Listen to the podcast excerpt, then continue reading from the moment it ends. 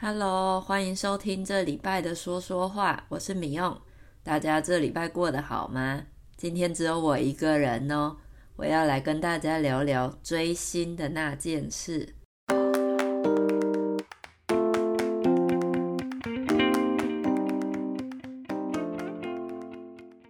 上周六，我跟朋友相约去看了 Taylor Swift The Eras Tour 的演唱会电影。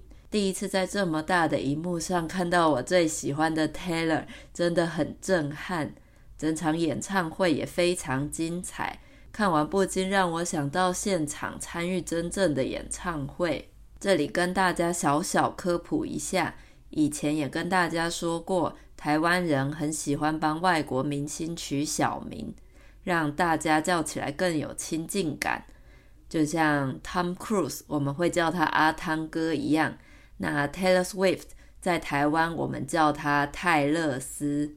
那前面我说的科普，它本来的意思是科学普及，但是现在变成流行语之后，科普的意思就变成帮别人解释、说明某方面的专业知识的意思喽。在电影院看演唱会，这次其实也是我的第一次，感觉有些奇妙，因为毕竟是电影。没办法像在真正的演唱会上尖叫、挥荧光棒，或是跟着大声的合唱，顶多只能拍手鼓掌。所以整场看下来，真的觉得有点压抑。那当泰勒斯唱到很嗨的歌的时候，可以感觉到整排的电影院座椅都在晃动，这样就可以知道，原来大家都跟我一样，在忍耐自己兴奋的情绪。大家喜欢哪个歌手呢？有在追星吗？还是我们的听众里面也有狂热的迷妹呢？追星就是指当你很喜欢，甚至是很爱一个明星的时候，你会尽可能去参加有他的活动，亲自去见他一面，追着明星跑的意思。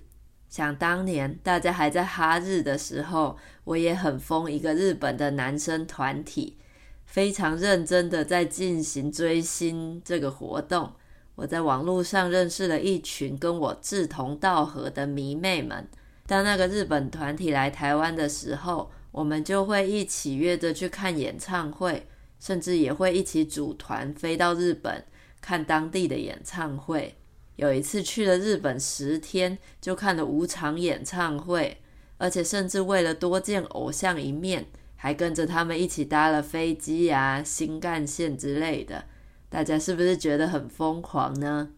那志同道合这个成语，就是彼此的爱好、志向、兴趣相同的意思。一般歌手的粉丝，我们会称他们为歌迷。那我前面说的迷妹又是什么呢？迷妹是用来指那些疯狂、忠实的女粉丝。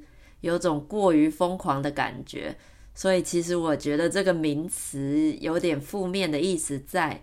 那迷弟的话倒是比较少听到有人这么说，顶多只会统称为疯狂的歌迷。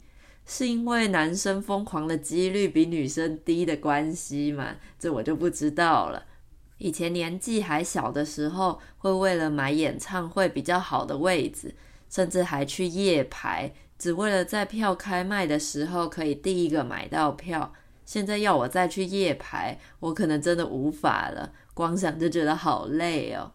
夜排，顾名思义，就是指晚上提前去排队的意思，也就是夜间排队。造个句子好了。前阵子台北开了一间日本来的汉堡排店，大家为了可以吃到鼎鼎大名的汉堡排。很多人前一天就在店门口搭帐篷，准备进行夜排了。那说到演唱会，大家看演唱会的时候喜欢买哪边的位置呢？以前的我一定是选择离舞台最近的摇滚区，这样可以跟着歌曲一起跳、一起嗨。但是现在我绝对会选择看台区，虽然二楼的看台区离舞台比较远。但是可以完整的看到整个舞台的声光效果，其实也蛮享受的。重点是看台区都是有座位可以坐着，以我现在的体力，应该很难在摇滚区站着跳两个多小时了。那声光效果就是舞台上的灯光啊、音效、影像之类的，我们就会说它是声光效果。举个例子好了，有些演唱会或是电影一开始前都会播放一些警告、警语，像是本片的声光效果较为激烈，如果对灯光、色彩比较敏感的观众，请小心注意。希望泰勒斯可以赶快来台湾，让我可以时隔好几年再次重回演唱会的热血气氛。身为泰勒斯的小粉丝，我看完这次演唱会的电影之后，真的觉得能当他的粉丝好幸福哦，也觉得能活在有泰勒斯的年代非常的幸运。也感谢他不断带给粉丝很棒的音乐作品。不为黑粉，还是一直保持正面的形象，真的很厉害。黑粉就是那些讨厌某个明星，每次在网络上留一些不好的留言攻击那个明星的网友，也就是英文的 hater。